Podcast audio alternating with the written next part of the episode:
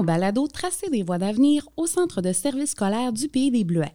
Je suis Marie-Ève Bernard, conseillère en communication, et pour l'épisode 3, je suis accompagnée de Madame Nadia Tremblay, directrice des ressources humaines. Bonjour, Madame Tremblay. Bonjour. Et de Madame Cynthia Potvin, attachée d'administration au service des ressources humaines. Bonjour, Madame Potvin. Bonjour, Marie-Ève. Cet épisode va parler du processus de sélection des candidats qu'on recrute au centre de services scolaires. Comme nous pouvons le constater sur les réseaux sociaux, entre autres, plusieurs opportunités d'emploi sont à prévoir au centre de services scolaires. Tout d'abord, où peut-on retrouver les affichages de postes? L'ensemble des affichages de postes sont toujours disponibles sur euh, notre site Internet dans la section carrière. Et également, on va passer par l'intermédiaire des réseaux sociaux, que ce soit par Facebook, LinkedIn, Twitter, Instagram notamment. C'est possible également que l'ensemble des candidates et des candidats déposent leur candidature de façon spontanée. Euh, également, là, dans la section carrière, là, ils la possibilité, même s'il n'y a pas nécessairement d'affichage de, de poste dans leur secteur d'activité. Également, il faut comprendre qu'on a des besoins criants là, à tous les niveaux, euh, notamment au niveau euh, du personnel enseignant, dans les services de garde, en éducation spécialisée, en secrétariat, en, en conciergerie, en psychologie et j'en passe. Donc, on vous encourage à poser votre candidature là, au sein de notre organisation. Donc, si je comprends bien, il y a plusieurs offres d'emploi qui sont ouvertes en tout temps et on peut postuler en ligne très facilement. On peut poser notre candidature euh, par la section postuler de façon spontanée, mais on peut également envoyer un courriel directement au service des ressources humaines par l'intermédiaire de l'adresse candidature RH à commercial. Donc, peut-être mentionner par contre que les gens qui vont utiliser cette adresse-là, on les invite à ne pas oublier de joindre leur curriculum vitae ainsi qu'une lettre de motivation. Ça nous permet d'analyser le dossier et de voir l'ensemble des possibilités pour ces personnes-là par la suite. Et que se passe-t-il une fois que notre candidature est transmise?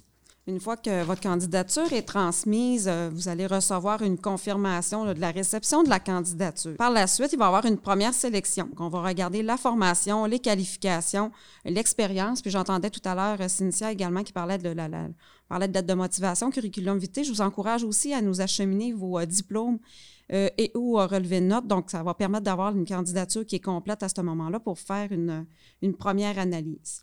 Donc, euh, suite à ça, nous allons communiquer rapidement auprès des, candidates et des euh, candidats qui vont répondre aux euh, exigences du, des besoins qu'on a.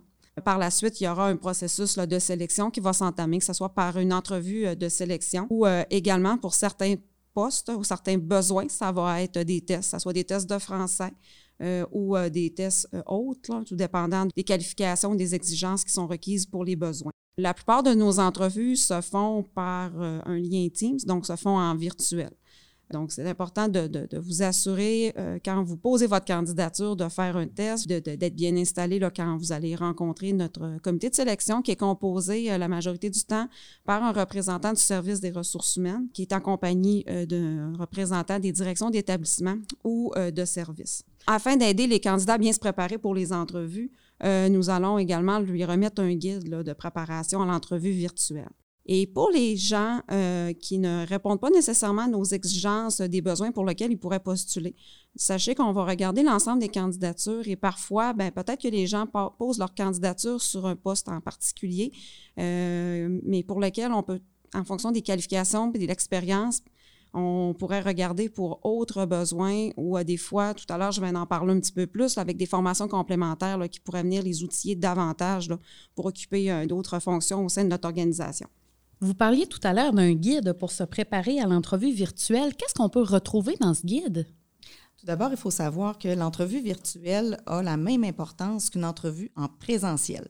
Donc, ce qui veut dire que le candidat doit se préparer de la même façon doit se préparer euh, même physiquement. Donc, euh, on, s'habille, on se coiffe, on se prépare adéquatement. Il est important également de penser à se choisir un local, un espace dans, euh, dans la maison ou au bureau, peu importe où, où, le candidat sera au moment de son entrevue, de choisir un espace où il pourra être retiré. Il n'y aura pas de dérangement qui, qui va avoir ou de distraction autour de lui. Ça nous permettra de mieux l'entendre, mais ça lui permettra aussi de rester concentré tout au long de l'entrevue. Euh, important aussi, de plus en plus, les gens vont utiliser le téléphone cellulaire pour euh, procéder à leur entrevue. Euh, le téléphone cellulaire est quelque chose qu'on doit tenir dans les mains la plupart du temps. ça se promène, c'est étourdissant. Donc, on demande aux gens aussi, quand ils, doivent utiliser leur cellulaire, de prévoir, de s'installer à l'avance, de prévoir quelque chose qui va être capable de tenir leur cellulaire en place, de s'assurer de bien cadrer dans l'image aussi, là, euh, pour pas qu'on voit euh, juste des narines pendant toute l'entrevue. Donc, c'est plaisant de voir le candidat euh, au complet et de pouvoir savoir à qui on s'adresse. Donc, de, de s'assurer d'être au bon endroit, dans des conditions propices à l'entrevue qui vont nous permettre de faciliter les discussions avec lui et de valider toutes les informations. Aussi, euh, on demande aux gens de, se connecter un peu à l'avance euh, sur le lien de la rencontre pour s'assurer qu'ils n'auront pas de difficulté à se connecter. Puis, en cas de problème, on a une ressource qui est là euh, pour les aider et c'est mentionné dans ce guide-là. Ils savent à qui référer s'ils ont des problèmes de connexion, ils savent à qui référer s'il y a un petit retard ou quelque chose. Il y a tout le temps quelqu'un qui est là tout au cours du processus pour les accompagner, les rassurer si nécessaire. Et une fois que le candidat a complété le processus de sélection avec succès, à quoi peut-il s'attendre? Comme tu sais, Marie-Ève, on travaille auprès des jeunes, donc euh, on ne peut pas passer à côté de la vérification de l'ensemble des antécédents judiciaires pour tous les candidats. Donc, ça, c'est une étape. Euh, l'autre étape également, donc on va faire la vérification des références auprès euh, d'anciens employeurs ou employeurs actuels pour lesquels on va demander une autorisation auprès de l'ensemble de nos candidatures. Donc, une fois que ces vérifications-là sont faites, et que tout euh, s'avère concluant, euh, à ce moment-là, on va, communiquer avec les candidates et les candidats qui vont avoir été euh, sélectionnés et regarder avec eux les différentes possibilités. Il faut comprendre qu'on a également un grand territoire. Donc, on, parle de la, MRC à Maria-Chapdelaine, Domaine du Roi, ainsi que la municipalité de Saint-Eugène-Milo. Il faut comprendre que quelqu'un qui demeure à Chambord et pour lequel on a des besoins, par exemple, je, je vais donner l'exemple de Saint-Eugène-Milo, euh, le territoire est très grand. Donc, on va regarder, voir les possibilités auprès de cette candidature-là, savoir si, euh, de quelle façon qu'on pourrait combler euh, les, besoins peut-être davantage dans un, dans un rayon un peu plus, un peu plus petit. Dans notre centre de service scolaire également, je vous dirais que la plupart des besoins ce sont des besoins de jour. Donc, euh, tout dépendant, c'est primaire, secondaire, formation professionnelle, éducation des adultes ou dans les centres administratifs. Euh, somme toute, la plupart des horaires vont varier entre 7 heures à, je dirais, peut-être aller jusqu'à 17 heures. On comprend que des fois, les services de garde vont, vont débuter plus tôt, terminer plus tard, mais ce sont, la plupart des emplois sont, sont de jour. On en a parlé brièvement tout à l'heure, mais je voudrais revenir sur ce point un qui ne détient pas les qualifications requises pour le poste qu'il convoite, que se passe-t-il avec sa candidature? D'abord, on est dans une période où on a besoin de main-d'œuvre dans plusieurs records d'emploi et on ne peut pas se permettre de passer à côté d'un candidat qui peut euh, répondre à un besoin. Donc, il peut arriver effectivement que le candidat n'ait pas nécessairement les qualifications ou l'expérience requise pour un poste. Par contre, on va prendre le temps d'analyser sa candidature, euh, d'analyser son expérience euh, de travail, ses formations, et euh, on peut à ce moment-là être en mesure, dans certains cas, d'associer son passé, sa formation à d'autres besoins qu'on a au sein de l'organisation qu'on peut présenter à ce moment-là au candidat. Dans nécessairement pensé. Exactement. Autre chose aussi, on a des cas, je vous donne euh, par exemple les services de garde. On peut avoir des gens qui, euh, qui ont eu un service de garde en milieu familial pendant plusieurs années et maintenant ils veulent, exemple, diminuer leur nombre d'heures et ils pensent s'en aller vers le service de garde scolaire où il y a un petit peu moins d'heures, mais ils n'ont pas la qualification. Depuis quelque temps déjà, on donne l'AEP en service de garde. Donc, euh, c'est une formation qui permet aux gens euh, d'aller chercher la qualification pour travailler en service de garde. Et même aussi, l'autre élément possible pour quelqu'un qui a beaucoup d'expérience, c'est d'être référé vers un établissement d'enseignement et de procéder à la reconnaissance de ses acquis et de ses compétences. Donc, quelqu'un qui a 20 ans d'expérience en milieu familial peut avoir une certaine reconnaissance des acquis pour finalement obtenir sa qualification qui va lui permettre de postuler sur les emplois qui avisent. Sinon, ben, comme je vous mentionnais, on va essayer à ce moment-là de regarder s'il y a d'autres besoins qui peuvent être comblés par cette personne-là qui peuvent correspondre à ses besoins, à ses champs d'intérêt également. Et une fois que on l'accueille dans l'organisation? Donc, la première des choses, un coup qu'on va avoir répondu à l'ensemble de ses questions, ouvert son dossier, on va lui créer une adresse courriel qui va lui permettre d'accéder à l'intranet. Donc, l'intranet, c'est une section de notre site Internet qui comprend, je dirais, une foule d'informations, des renseignements, euh, sur le mode de fonctionnement de notre centre de services scolaire, au niveau des, des, services, etc. Euh, nous travaillons aussi euh, actuellement un programme d'accueil et d'intégration, donc qui va faciliter une transition dans les différents établissements et services.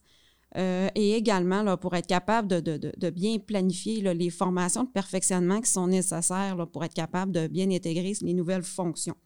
Faut comprendre également que pour le personnel enseignant, donc il y a un programme de mentorat et d'insertion professionnelle qui existe, là, notamment auprès de nos gens, de, nos enseignants qui sont non légalement qualifiés et également pour les, autres membres du personnel enseignant qui souhaiteraient en bénéficier. Donc, les nouveaux membres du personnel vont avoir l'opportunité d'intégrer ben, des équipes de travail qui sont professionnelles, qui sont dynamiques, euh, qui euh, comportent différentes catégories d'emplois. Euh, donc, avec des gens qui, sont, qui ont de l'expérience, des nouvelles ressources, donc, je dirais avec une expertise également qui est variée. qui vont être en mesure également de guider, d'accompagner les nouveaux, les nouveaux membres du personnel. Aussi, je veux faire également un appel à notre personnel qui, euh, le personnel qui est retraité, que ce soit de notre organisation ou que ce soit également de d'autres organisations qui souhaiteraient venir donner un coup de main, que ce soit en enseignement, en service de garde, en éducation spécialisée, secrétariat, conciergerie, etc. donc, bref, dans les différents secteurs. Euh, sachez que si vous avez de l'intérêt, que ce soit une journée par semaine, deux jours, trois jours à votre guise, que ce soit dans des milieux ou dans des établissements pour lesquels vous êtes davantage à l'aise parce que vous connaissez le milieu, pour différentes raisons. On vous encourage à communiquer soit par téléphone au 418-275-4136, le poste 4018, ou sinon avec l'adresse courriel candidature RH à commercial CSPI donc, euh, sachez euh, que votre aide va être euh, très, très bien appréciée. Donc, on a des besoins, tout à l'heure, on disait criants. Donc, vous êtes la bienvenue pour travailler chez nous et on va être capable de s'ajuster en fonction de vos disponibilités pour venir répondre à l'ensemble de nos besoins auprès des élèves. Merci beaucoup, Madame Tremblay et Madame Potvin, d'avoir pris le temps aujourd'hui de nous expliquer comment fonctionne le processus de sélection. On rappelle à toutes les personnes intéressées que euh, le site Internet www.cspibleuet au pluriel .qc.ca contient plusieurs informations pour répondre à leurs questions et aussi plusieurs offres d'emploi pour postuler. Merci beaucoup. On se retrouve au prochain épisode.